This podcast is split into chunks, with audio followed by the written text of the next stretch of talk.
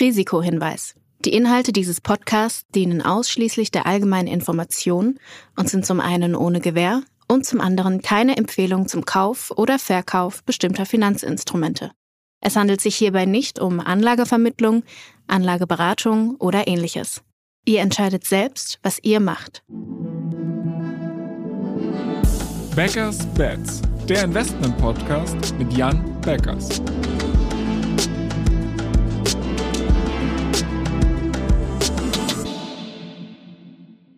Moin Jan. Hallo Florian. Ich habe mal wieder eine ganze Menge in dieser Folge mit dir vor. Und zwar würde ich ganz gern am Anfang so ein bisschen das dritte Quartal Revue passieren lassen und danach so ein bisschen über Einzeltitel sprechen und so generelle Fragen zu eurem Portfolio-Management. Aber wie angekündigt, lass uns am besten bei dem dritten Quartal starten. Und zwar, wenn ich mir die letzten drei Monate so angucke, dann startete das Quartal relativ hoffnungsvoll. Wir haben eine crazy Rally im Nasdaq gesehen. Ich glaube, 15 Prozent ging es Mitte August hoch. Und dann Mitte August kam die große Ernüchterung. Es ging wieder runter und ich glaube, letzten Endes sind wir im Nasdaq bei minus 6% aus dem Quartal gegangen. Ähm, möchtest du vielleicht mal deinen Blick auf die Dinge schildern, wie du das erlebt hast, woran lag es, dass wir erst diese Rallye gesehen haben und dann doch diese Ernüchterung? Ja, genau. Also äh, Ausgangspunkt für diese initiale Rallye war so ein bisschen die Gedanken vieler Marktteilnehmer, ob wir jetzt so Peak Inflation gesehen hatten, äh, Inflation in manchen Kategorien, ähm, äh, gerade auch Energie dann zu Beginn des Quartals ähm, äh, ging deutlich runter. Das führte dazu, dass äh, so ein bisschen die Frage war, okay, sind wir jetzt dann vielleicht auch bald bei den Peak-Zinsen äh, erreicht oder ähm, äh, würden die Notenbanken vielleicht dann auch langsam einkehren? Das war so ein bisschen diese Hoffnung. Die Hoffnung hat dann erstmal Kurse, die ja schon damals recht, äh, recht depressiv waren, nachdem wir eigentlich vorher ein paar schlechte Monate hatten, äh, erstmal wieder hochgetrieben. Als die Kurse dann wieder hochgetrieben wurden, so die ersten Prozent, dann sind äh, äh Trendfolgefonds, die äh, äh, manchmal eine unterschätzte Macht im Markt sind, sind dann drauf aufgesprungen. Das heißt, diese Fonds kaufen, wenn es hochgeht und sie verkaufen, wenn es runtergeht und versuchen darin eben Trendmuster zu erkennen, äh, auf die sie äh, eben algorithmisch äh, setzen. Und die haben teilweise durchaus ein äh, gar nicht so geringes Gewicht im Markt. Also da werden sehr viele Milliarden von denen bewegt. Die haben das dann noch äh, beschleunigt und äh, dann war man irgendwann im S&P wieder auf einem Niveau, das war gar nicht mehr so weit entfernt von dem, dem, dem Allzeithoch. Und das obwohl natürlich, äh, ich sag mal, schon viele, ich sag mal, schlechte Nachrichten auch über dem Gesamtmarkt irgendwo schwebten. Und vor allen Dingen muss man dann sagen, ähm, dass die Aktien dann wieder so weit geklettert sind und wir so eine Rallye erlebt haben, war jetzt auch nicht unbedingt im Sinne der Notenbanken, weil die wollen ja auch über die Abschwächung, also durch den sogenannten Vermögenseffekt, das heißt, wenn die Assetpreise alle richtig hoch stehen, dann fühlen sich alle Leute richtig reich und konsumieren, konsumieren eben äh, entsprechend mehr. Und ähm, das ist etwas, was natürlich jetzt bei deren Gedanken zur Bekämpfung der Inflation auch nicht wirklich ähm, äh, geholfen hat. Ähm, das heißt, äh, wir haben dann gesehen eigentlich, wie die Fed äh, nicht nur mit ihrem Tun, nämlich mit weiteren ähm, äh, Zinserhöhung um 75 Basispunkte, aber auch durch ihre Reden, äh, die sie ja dann zwischendurch nochmal so halten, so ein bisschen auch zur, zur Feinjustierung dessen, was sie, sie machen, äh, nochmal sehr, sehr, äh, ich sag mal, klar gemacht haben, dass äh, am Ende äh, sie durchhiken werden, ne, bis das Problem eigentlich der Inflation gelöst ist. Und das hat dann äh, zu einer scharfen Umkehr letzten Endes geführt äh, im, äh, im Markt. Äh, also Kurse gehen wieder runter, äh, auch Trendfolgefonds dann wieder in die andere Richtung äh, mit geschwungen. Ähm, äh, und dann zunehmend eben auch einfach die, die Sorgen nicht nur vor Inflation, sondern eben auch vor, vor möglichen Rezessionen. Also insbesondere natürlich in, in Europa, aber auch zunehmend die Sorge, okay, werden wir in den USA eine Rezession sehen, hat dann auch nochmal für weitere Aktienabverkäufe gesorgt, sodass wir wirklich dann ein, ein echt zweigeteiltes Quartal an der Stelle hatten. Okay, also ich fasse mal für mich zusammen. Anfang August gab es noch die große Party, weil alle gedacht haben, äh, wir haben jetzt Peak Interest Rate Hikes gesehen und dann äh, kam die große Ernüchterung irgendwie Mitte August, dass man dann doch irgendwie weiter die Zinsen äh, heben wird, weil man es halt angekündigt hat und dann ging es weiter nach unten. Jetzt hattest du aber schon diese Sorge von der Rezession angesprochen und so ein Muster, was man in den letzten Monaten beobachten konnte, war, dass eigentlich immer, wenn schlechte Daten kommen von dem Arbeitsmarkt, vom Konsumverhalten und so weiter, weiter. Dann gehen die Börsen irgendwie stark nach oben und gleichzeitig, wenn dann irgendwie mal bessere Nachrichten kommen, dann gehen die Börsen wieder nach unten. Und eigentlich würde man ja genau diese gegenteilige Dynamik äh, erwarten. Woran liegt's? Hm, ja, das ist, äh, das ist so ein, äh, ich sag mal, gar nicht so ungewöhnlich an den Börsen, aber trotzdem erstmal auf den ersten Blick paradox. Das heißt, es kommen irgendwie gute Nachrichten raus, dem Arbeitsmarkt geht's gut, etc. Äh, und gerade in so einem Makroumfeld, wo wir uns jetzt befinden, sind dort dann die guten Nachrichten für den Arbeitsmarkt beispielsweise schlechte Nachrichten für Aktien, weil dass der Arbeitsmarkt äh, insbesondere in den USA eben noch so stark ist, sorgt ja genau dafür, dass äh, eben äh, weiterhin sehr stark konsumiert wird und dass weiterhin eben auch, äh, ich sag mal, eben ein, ein, ein, ein starker Arbeitsmarkt mit ganz wenig äh, ähm, ganz wenig äh, äh, Unemployment an der Stelle sorgt ja auch dafür, dass weiterhin Inflation hoch bleibt, weil äh, die Löhne äh, steigen können an der Stelle. Ja, und das ist in, in dem Falle dann alles zwar irgendwie eigentlich äh, schön und positiv für die, für die Gesamtwirtschaft, aber eben schlecht für Inflation. Und Inflation ist das Nummer eins Thema, was die Zinsen beeinflusst. Und die Zinsen ne, als so ein bisschen der, äh, äh, der ähm, das, ich sag mal, das letzten ist ja auch der Preis, an den man Aktien messen muss, ob sie jetzt günstig oder teuer eben sind, sind halt einfach der, der Nummer eins Faktor mit, mit Abstand in so einem Umfeld, wo wir uns befinden. Ganz interessant noch, ähm, auch ein bisschen in dieselbe Richtung spielend. Wir hatten im Q3 eine Korrelation zwischen S&P-Aktien, die war bei 0,52 das ist extrem hoch im, äh, im Vergleich und das sagt uns an der Stelle aus, die Aktien haben sich weitestgehend im Gleichmarsch bewegt. Und das heißt nicht, dass diese Einzeltitel an der Stelle, oder? ich sag mal, irgendwie einzelne unternehmensindividuelle Views, wer besonders gut äh, liefern wird und wenn nicht die Aktienmärkte äh, shapen. So, es sind wirklich einzelne Makrofaktoren, wie beispielsweise dann eben, wenn die, äh, wenn die Zinsen oder die Zinserwartungen steigen, ähm, äh, dann gehen alle Aktien runter. Ähm, wenn die Zinserwartungen sinken, gehen alle Aktien irgendwie hoch. Das heißt, das ist einfach eine sehr hohe Marktkorrelation äh, gesehen, basierend auf äh, verschiedenen, äh, verschiedenen Makrofaktoren. Und ich glaube, innerhalb des Quartals war es so, dass die, äh, die, die Yield, also die Zinsen, die man im Grunde genommen auf zweijährige Staatsanleihen in den USA äh, verdient, sind eben einfach massiv gestiegen um über, um über 100 Basispunkte. Und äh, genau, und das generell wirkt sich natürlich negativ an der Stelle auf, auf Aktien aus. Jetzt nimmst du mir hier natürlich so ein bisschen den Wind aus den Segeln, dass ich später noch mit dir über Einzeltitel sprechen möchte und du jetzt sagst, im Endeffekt traden wir gerade alle Makro, aber ich werde dieses Thema trotzdem nicht zurückstellen.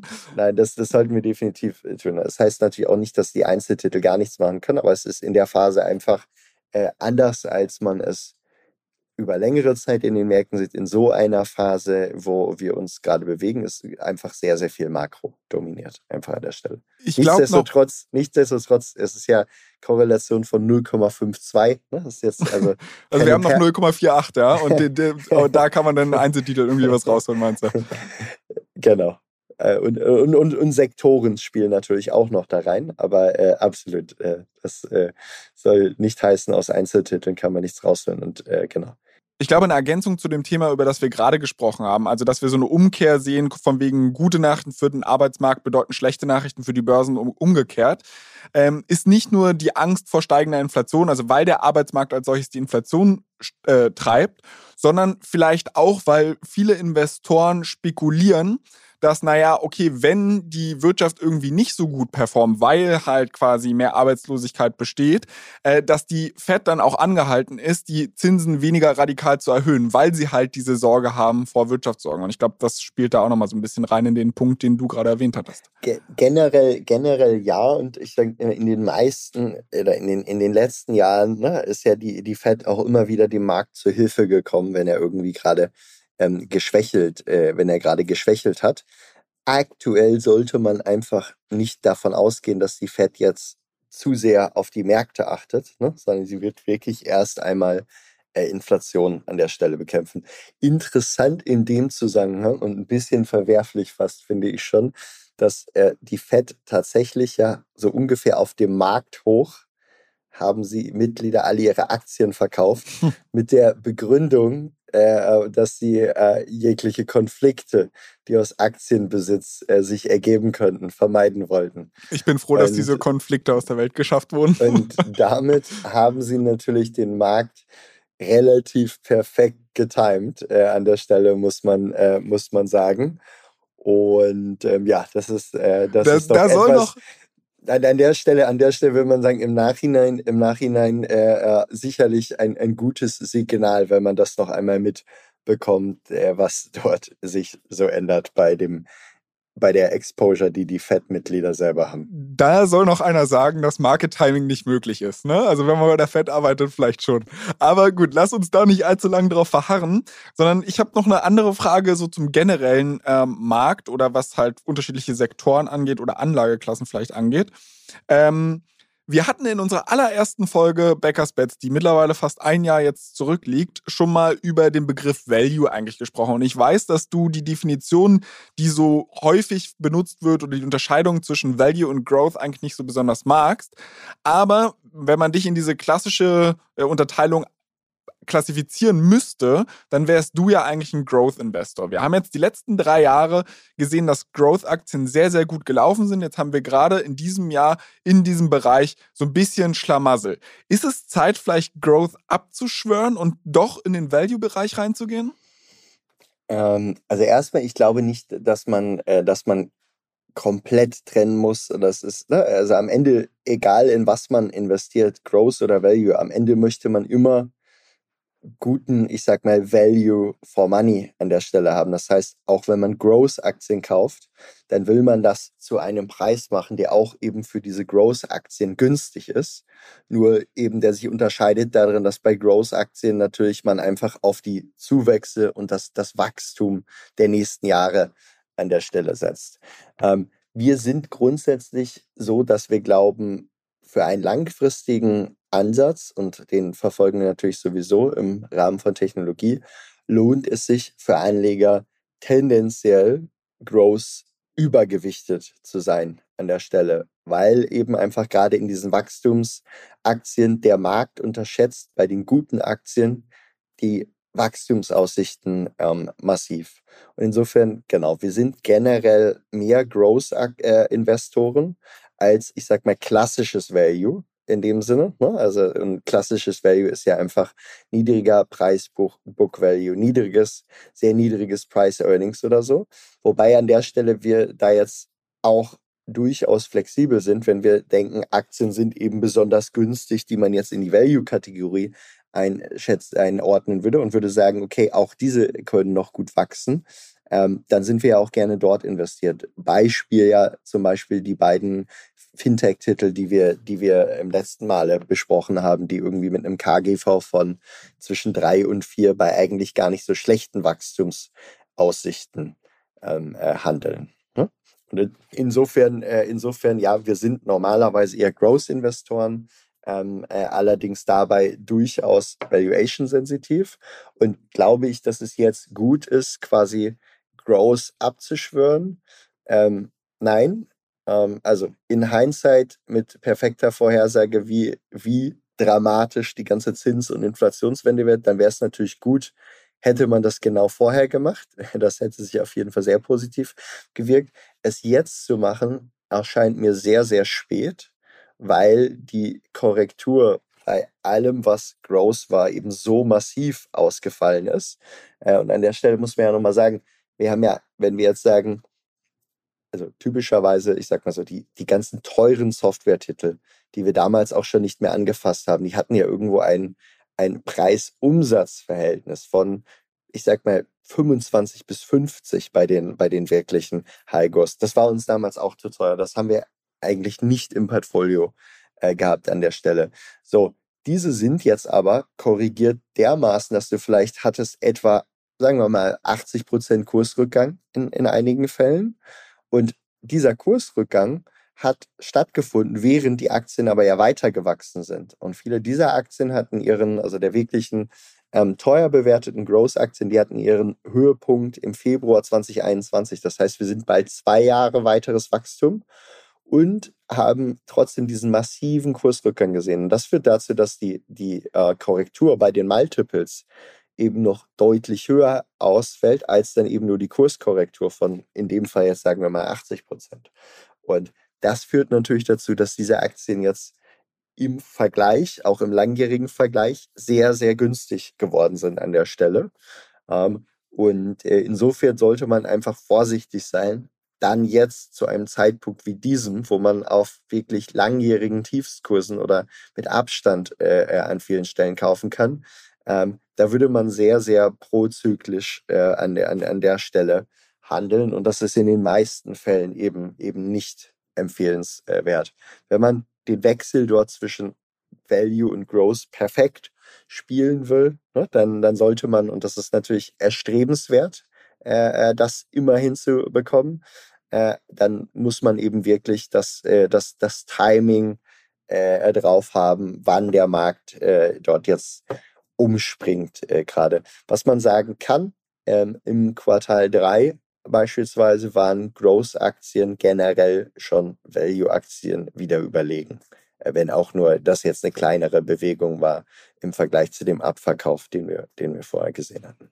Dann lass uns doch mal über konkrete Growth-Aktien sprechen. Ich meine, wir haben hier vor gar nicht allzu langer Zeit über Wise gesprochen. Die haben jetzt vor kurzem äh, sehr, sehr gute Quartalszahlen vorgelegt und die Aktie steigt weiter. Ich hoffe, wir können diesen Trend hier fortführen und du nennst mir jetzt nochmal ein, zwei Einzeltitel, die dann in, in zwei Wochen performen. Also ich bin mir natürlich bewusst, dass es so nicht funktioniert.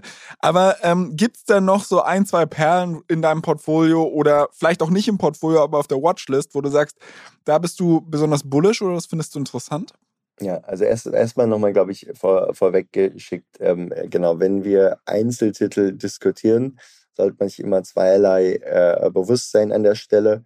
Ähm, es kann sehr häufig ja auch Änderungen geben und beispielsweise finden eine Aktie toll, sehen dann aber etwas und verkaufen diese Aktie, auch wenn vielleicht noch irgendwo vor drei, vier Wochen oder was ich, wir diese, diese Aktie gut finden. Insofern muss man einfach immer vorsichtig umgehen mit, mit diesen Empfehlungen und genau, äh, ne? Äh, auch bei allen äh, Einzeltitelempfehlungen, ähm, ne, man wird immer auch mal irgendwo falsch liegen und deswegen muss man einfach sehr vorsichtig sein. Aber zur Illustration einfach, ne, wie und wo wir äh, investieren, lasst uns gerne einfach nochmal über ein paar Namen sprechen, die sich äh, in unseren äh, Portfolien ähm, finden und können ja mal anfangen bei einer deutschen Aktie. Ist ja, ist ja schön, ähm, äh, wenn wir auch in Deutschland einfach mal börsennotierte, echte Wachstumsunternehmen äh, haben mit einer guten, intakten äh, äh Wachstumsstory und, äh, äh, und Ergebnissen. Ähm, ein Beispiel dort,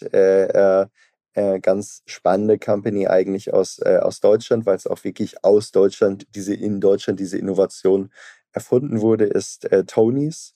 Tonys ist ein Hersteller eines innovativen Audio-Abspielgeräts für Kinder, ich sag mal so im, typischerweise im Alter zwischen zwei und acht oder neun äh, äh, Jahren, ähm, die Tony Box. Äh, und das ist eine schöne Erfolgsstory, weil in Deutschland haben bereits 50 Prozent aller Kinder in dem Alter eine Tony Box. Das heißt, es hat sich wahnsinnig durchgesetzt in den, äh, in den letzten Jahren.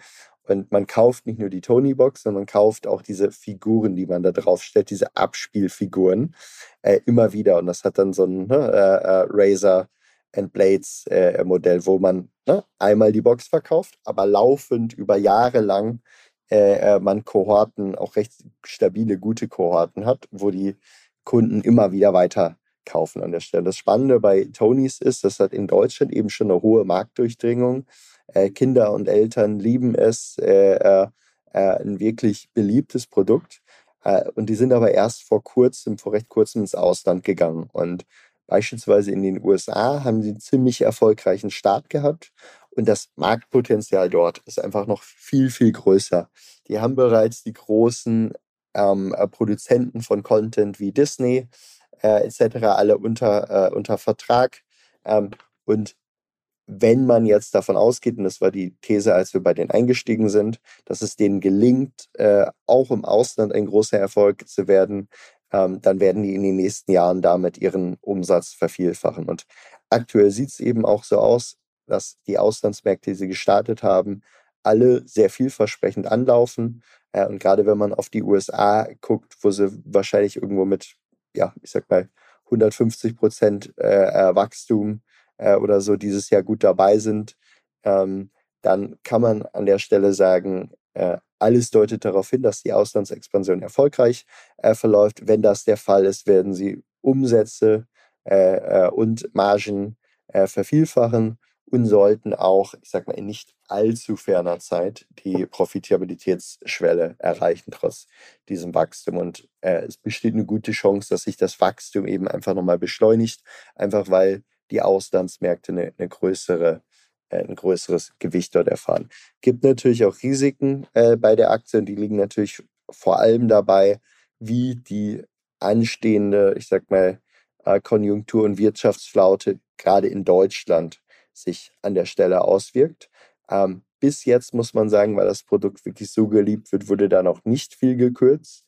Ähm, das Wichtige wird eben sein, wie kommt man an der Stelle durchs Weihnachtsgeschäft, weil der Großteil des Geschäftes ähm, für diese Kategorie von Kinderspielzeug äh, oder Connected Kinder Device ist eben einfach das, das Weihnachtsgeschäft an der Stelle. Aber ansonsten glaube ich, äh, genau, mit einem mittel- oder langfristigen Horizont ziemlich spannende Aktie und äh, genau, und schön, äh, wenn man die auch mal in Deutschland findet. Ich musste ehrlicherweise ein bisschen schmunzeln, als du das Ding als innovatives Audio-Abspielgerät bezeichnet hast. Da habe ich mir auch gedacht, welches Kind kann bei dem Begriff widerstehen? Aber äh, trotzdem ein Punkt, um da auch mal kritisch nachzuhaken. Du hast ja gerade gesagt, dass die äh, momentan sehr, sehr stark in Deutschland sind. 50 Prozent Marktdurchdringung hast du gesagt. Ich glaube, 75 Prozent der Umsätze kommen tatsächlich aktuell auch noch aus Deutschland. Was mich zu der Frage bringt, in dem Ausland sind die Märkte halt vergleichsweise noch klein. Du bist jetzt sehr optimistisch, was die Wachstumsstrategie angeht oder beziehungsweise die aktuellen Umsätze im Ausland sind noch recht klein. Das Potenzial ist natürlich groß und du bist da recht optimistisch. Aber mir scheint jetzt so eine Box zu bauen nicht besonders kompliziert zu sein. Welcher Mode besteht da? Also wenn ich jetzt irgendwie, weiß ich nicht, findiger Unternehmer in den USA wäre, nach Deutschland gucke und feststelle, wow, diese Boxen gehen weg wie warme Semmeln, kann doch jeder nachmachen, oder nicht?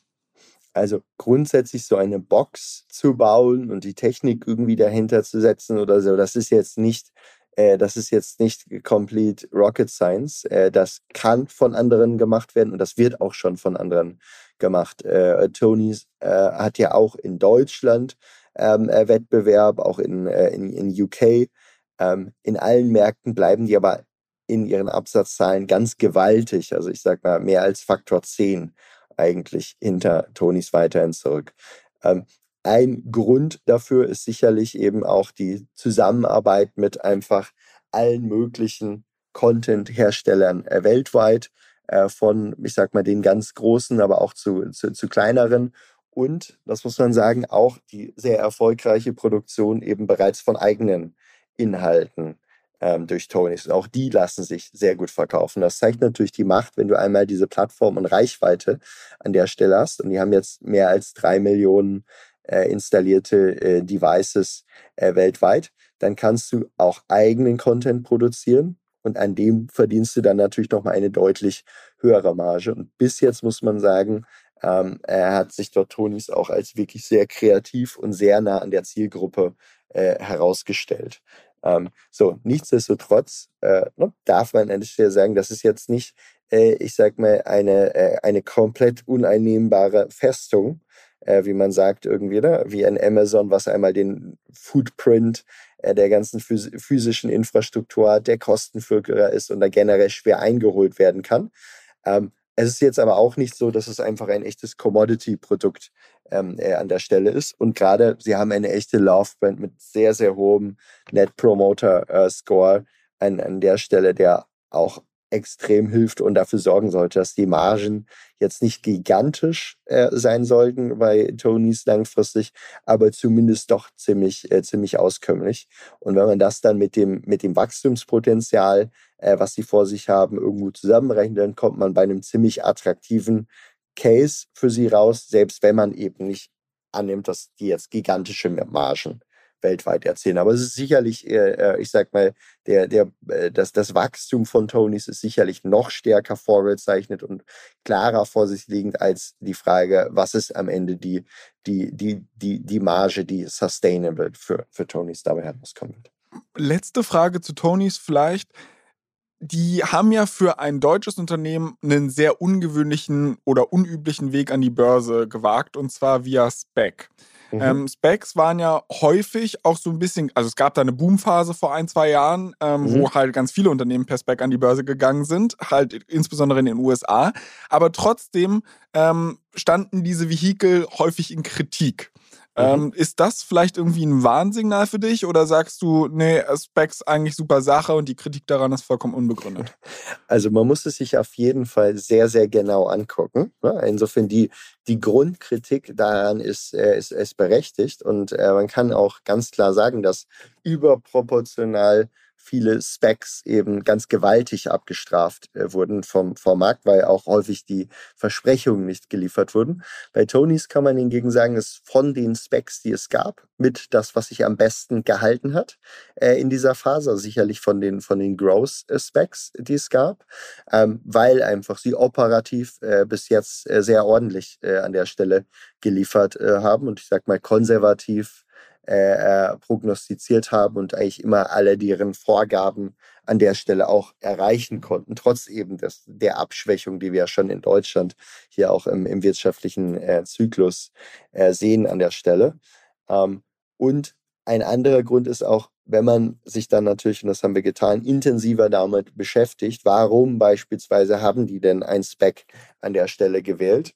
Ähm, ne, und man, ich sag mal, zu den Gründen dafür kommt, dann kann man sie durchaus nachvollziehen. Und einer der Gründe war, dass die ähm, Spec-Initiatoren äh, ähm, schon vorher bei Tonys auch als Angel-Investoren an Bord waren. Die kannten das Unternehmen also richtig gut ähm, und waren dort in der, äh, in der Aufstellung auch durchaus komplementär, weil man sagen kann, dass die, die Spec-Initiatoren ähm, äh, rund um Alexander Kuttlich, der auch in Deutschlands Internetszenen durchaus bekannter ähm, äh, Kopf mit einem guten Track Record äh, an sich ist. Ähm, ein guter Value etwa, weil sie eben, ich sag mal, die Skalierungs- und Growth-Profis an der Stelle sind, während die Unternehmensgründer bei Tonys ähm, vollkommen aus der Produktschiene kamen und einfach total, äh, äh ich sag mal, ähm, fokussiert und total geübt im eben, im eben dieser Produktkategorie und in eben dem ganzen kreativen Prozess auch drumherum sind. Insofern war es, glaube ich, an der Stelle durchaus nachvollziehbare Konstellation, ähm, wo man verstehen kann, äh, dass ne, die hätten sicherlich auch einen Börsengang machen können, aber wo sie eben sich entschieden haben, hey, äh, in dieser Constellation ne, ist es jetzt ein guter Move, der ja auch manchmal für ein Growth-Unternehmen die Time zum Markt oder zum IPO durchaus beschleunigen kann äh, an der Stelle, vor allen Dingen, bis man auch Finanzierungssicherheit ähm, äh, an der Stelle hat. Ähm, und insofern kann man ja auch sagen, Tonys hat es ja auch noch geschafft, äh, in 2021 dann eben zu einem relativ guten Zeitpunkt an den Markt äh, zu kommen. Ne? Hätten sie sehr lange gewartet, wäre das IPO-Window für sie sicherlich geschlossen gewesen in diesem Umfeld. Ne? Insofern äh, äh, zu der Ausgangsfrage, ja, man sollte bei Specs sehr, sehr kritisch hingucken, aber äh, äh, es gibt quasi nie an der Börse diese allumstößliche Regel, investiere nie in ein Spec hm. oder auch investiere nie in einen Börsengang. Ähm, äh, ne? Äh, das das gibt es einfach nicht, diese allumstößlichen Regeln. Insofern lohnt es sich an der Stelle immer ähm, genau hinzugucken und Einzelfälle dann, dann auch äh, zu prüfen, zumindest. Ne? Und äh, das äh, ist ja genau unser Job, äh, an der Stelle so etwas dann auch näher zu prüfen, äh, auf diese Einzelfälle eben einzugehen. Weil, wenn jetzt alle Welt denkt, investiere bloß nicht in irgendwelche Firmen, die mit einem Spec an die Börse gegangen sind, dann heißt es ja ganz genau, okay, diese Aktien sind einfach gerade überhaupt nicht nachgefragt und sind dann aus einer fundamentalen Sicht bewertet äh, wiederum günstig. Hm? Okay, jetzt haben wir uns leider so ein kleines bisschen bei Tonys verplaudert. Äh, nichtsdestotrotz würde ich aber exemplarisch halt noch ein zweites Beispiel für einen Einzeltitel vielleicht im Schnelldurchlauf machen. Äh, was haben wir dann noch so Spannendes auf der Watchlist, beziehungsweise hast du auf der Watchlist oder sogar im Portfolio? Ähm, ja, auch ein Titel, den wir schon länger im Portfolio haben, ähm, der auch äh, sich, ich sag mal, ziemlich gut entwickelt Er hat, äh, wenn man jetzt äh, äh, die Marktgegebenheiten äh, äh, natürlich in, in, Betracht zieht dabei, ist Make My Trip. Make My Trip ist eine indische Aktie. Ähm, und zwar ist es der, der mit weitem Abstand Marktführer, was eben Reisen im Sinne von Hotels, Flüge etc. Man könnte eigentlich so ein bisschen sagen, es ist eigentlich das Booking.com von Indien. So, und der indische Markt ist einfach äh, ein insgesamt sehr, sehr großer, aber auch noch sehr, sehr junger äh, Reisemarkt an der Stelle, der auch relativ viele lokale eigene Gegebenheiten hat. Und deswegen macht es relativ viel Sinn, dass es für Indien eben auch einen starken lokalen Player gibt, der einfach wirklich das lokale Geschäft nochmal besser versteht als jetzt irgendwie ein global aufgestellte äh, Booking oder ein Airbnb oder auch die, die anderen Flugportale, die es dort gibt. Äh, hinzu kommt, und das finden wir ebenfalls sehr attraktiv, Make My Trip er hat auch, ist auch der führende ähm, Busanbieter in Indien. Also es ist gleichzeitig noch so etwas wie das führende Flixbus von Indien. Ähm, und auch dort gibt es ein paar sehr positive Dynamiken, die sich auf das Unternehmen auswirken.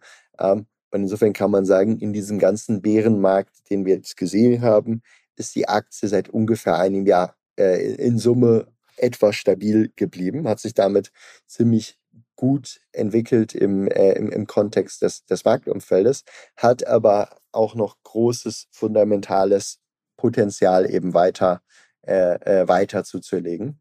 Und genau, ist insofern auch eine Aktie, die wir in unseren Portfolios äh, durchaus einigermaßen hochgewichtet haben.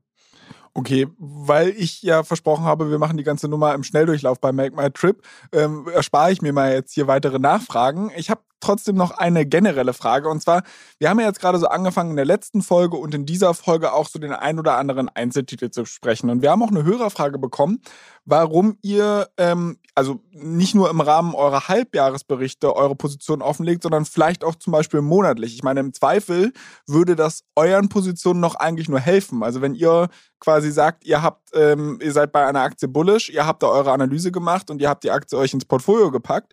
Ähm, was spricht dagegen zu sagen, am Ende eines jeden Monats äh, veröffentlicht man die zehn Positionen, die im Portfolio am höchsten gewichtet sind? Warum habt ihr euch dagegen entschieden? Also es gibt an der Stelle Gründe dafür, es zu veröffentlichen. Äh, und äh, es gibt Gründe dagegen, äh, sie zu veröffentlichen. Und initial, als wir unsere, äh, als wir unsere Fonds gestaltet haben, haben wir eigentlich gesagt, okay, sind wahrscheinlich etwas mehr Gründe, die dagegen sprechen, jetzt äh, die Details ähm, äh, komplett zu öffnen. Auch weil wir so ein bisschen, ich sag mal, einfach dann zu viel Trittbrettfahrer auf, auf unsere äh, Research an der Stelle vermeiden wollten. Jetzt kann man sagen, jetzt sind wir aber so dreieinhalb Jahre ja irgendwo am, äh, am Markt, haben auch, ich sag mal, jetzt viel gesehen äh, in der Branche und glauben, äh, dass an der Stelle äh, einfach wir insgesamt, ich sag mal, für unsere Anleger, aber auch für uns ähm, wahrscheinlich ein etwas besser zugängliches Produkt haben, wenn wir an der Stelle auch etwas mehr Transparenz aufweisen. Und insofern, ähm, genau, wird es dort in naher Zukunft dann auch ein, ein, äh, ja, ein, ein Change geben, dass wir dort einfach dann mehr allgemeine Einblicke in unser Portfolio geben, was uns dann natürlich auch äh, hier im Podcast äh, häufiger die Gelegenheit äh, geben wird, dann einfach noch über einzelne Titel an der Stelle, Stelle zu sprechen. Wobei, ähm, äh, genau, ich einfach nochmal dazu sagen will an der Stelle, wenn wir einzelne Titel beleuchten, man muss immer wissen, ähm, das kann sich in unserem Portfolio auch basierend auf Daten oder sowas sehr schnell äh, dann mal wieder ändern. Und insofern das sollte man es einfach nur so ein bisschen vielleicht als allgemeine Insights äh, in den Markt oder einen gewissen Subsektor betrachten, wenn wir, wenn wir hier darüber sprechen. Ja, zumal, wenn du über eine Aktie sprichst, heißt es ja nicht all in oder so, sondern es ist ja immer im, im Teil eines Portfolios, wo es dann halt wieder andere Titel gibt, die gewisse Risiken vielleicht ausgleichen oder ja, wo es dann halt ähm, also einzelne Positionen sind im Kontext eines ganzen Portfolios äh, zu betrachten. Ich glaube, das wollte ich damit einfach sagen. Aber gut, also ich meine, das war ja ein sehr, sehr spannender Ausblick. Es scheint so, dass es aus eurer Ecke da sehr viel zu erwarten gibt, was dann auch das Thema Transparenz angibt in den nächsten Monaten. Ich bleibe auf jeden Fall sehr gespannt, ähm, was da kommt. Und ich bin auch sehr gespannt, worüber wir in zwei Wochen sprechen werden. Da hören wir uns nämlich wieder. Ähm, bevor ich mich jetzt aber von dir verabschiede, mal wieder der obligatorische Hinweis an unsere Hörer. Wenn ihr Themenwünsche habt, äh, Fragen oder Feedback, dann schreibt uns sehr, sehr gerne an backers-bets at financeforward.com und äh, bewertet diesen Podcast auf Spotify und Apple natürlich nur mit fünf Sternen. Und genau, zum Ende bleibt mir wie immer nur ein dickes Dankeschön an dich, Jan, zu geben und wir hören uns in zwei Wochen. Sehr gerne. Auf bald. Ciao, ciao.